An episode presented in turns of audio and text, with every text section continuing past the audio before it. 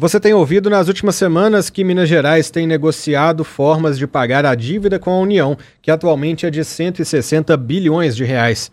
Mas este problema é bem mais antigo e remonta a duas décadas e meia. E o que é e de onde veio esse endividamento? E como ele cresceu tanto? Qual é a solução? A dívida de Minas surgiu lá no ano de 1998, ainda no governo de Itamar Franco.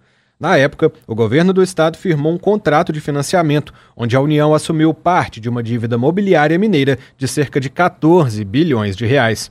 Desde então, diversos governadores passaram pela gestão do estado e o problema da dívida não só foi mantido, como aumentou. Itamar deixou o governo em 2002 para que Aécio Neves, do PSDB, assumisse no ano seguinte com um endividamento de 37,7 bilhões de reais.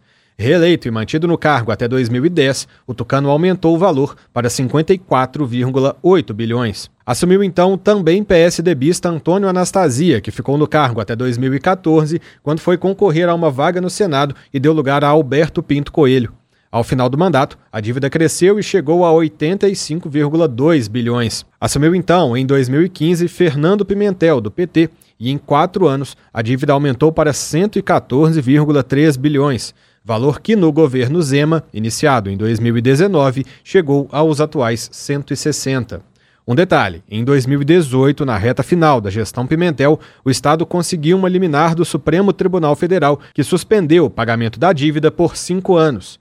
Este prazo venceria em 20 de dezembro deste ano, mas recentemente o governo Zema conseguiu a extensão por mais 120 dias, ou seja, até 20 de abril. Mesmo com a carência para pagar a dívida e a promessa de que usaria este período de cinco anos para colocar pagamentos e benefícios de servidores em dia, a gestão do político do Partido Novo não só não pagou os valores, como também aumentou o problema, uma vez que neste período os juros e encargos foram acrescentados ao valor total. Um dos motivos para essa bola de neve é a legislação.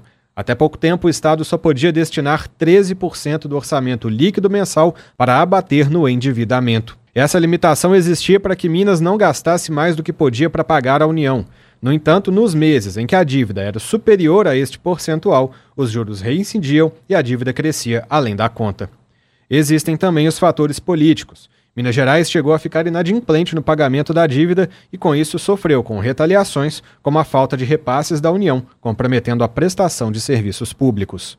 Para o diretor de controle externo do Tribunal de Contas do Estado de Minas Gerais, Henrique de Paula Kleinsorg, não é possível apontar um momento específico que seja o maior responsável pelo aumento descontrolado da dívida. O que a gente não pode esquecer é que ao longo de todo esse período, os governantes tiveram decisões muito difíceis para tomar.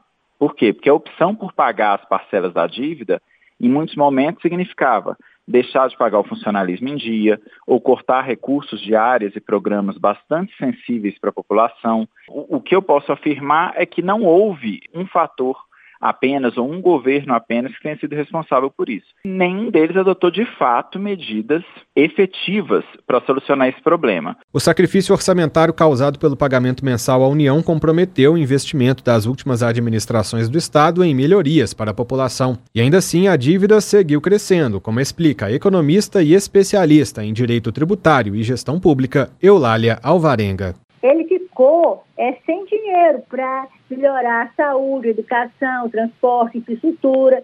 Eles não pagarem nem os mínimos constitucionais para educação, para a saúde, né? E viabilizou né, o peso dessa dívida e viabilizou investimento e atendimento das necessidades, as necessidades da população, né? Então, porque esse pagamento feito mensalmente nesses valores altíssimos não foi suficiente para é, pagar o capital ou nem amortizar. Então virou uma bola de neve. O regime de recuperação fiscal foi criado pelo ex-presidente Michel Temer e estabelece uma série de condições para que os estados renegociem a dívida com a União. A medida desobriga o Estado momentaneamente do pagamento integral das parcelas, juros e encargos da dívida. A amortização vai acontecendo gradualmente pelo período de vigência, que é de nove anos. Apesar do alívio momentâneo, Henrique Kleisorg afirma que, a longo prazo, o RRF aumenta o valor devido. Num primeiro momento, o regime de recuperação fiscal libera o Estado de fazer o pagamento de tudo o que ele deve. Com essa folga no pagamento da dívida nos primeiros anos, aliada à adoção de medidas de restrição fiscal, como, por exemplo, a aprovação de um teto de gastos, a proibição de reajustes salariais, da realização de concursos públicos, que esse alívio possibilite ao Estado o atingimento do equilíbrio de suas contas, com a obtenção de superávites primários que possam no futuro ser utilizados para pagamento da dívida. Uma das críticas ao programa é que, em nove anos, período de vigência do regime de recuperação fiscal, o endividamento mineiro vai subir dos atuais 160 para 210 bilhões de reais. Em Brasília, o presidente do Senado, Rodrigo Pacheco, articulou junto ao presidente da Assembleia de Minas, deputado Tadeu Martins, um projeto alternativo ao regime.